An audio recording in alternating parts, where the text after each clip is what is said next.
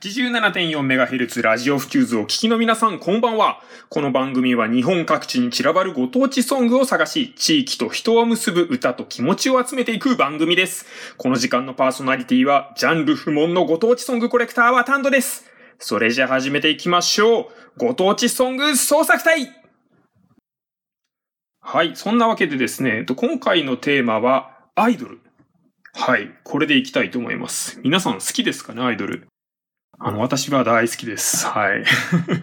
あの、この番組でもですね、これまで散々結構アイドルグループの曲流してきたりしたかなと思うんですけども、まあちょっとね、アイドルの曲、特化してやっていきたいかなと思ってます。まあ、あの、アイドルのね、歴史の中でご当地ソングがどんな感じだったのかな、みたいなとこと合わせて紐解いてお話ししていければと思います。どうぞよろしくお願いします。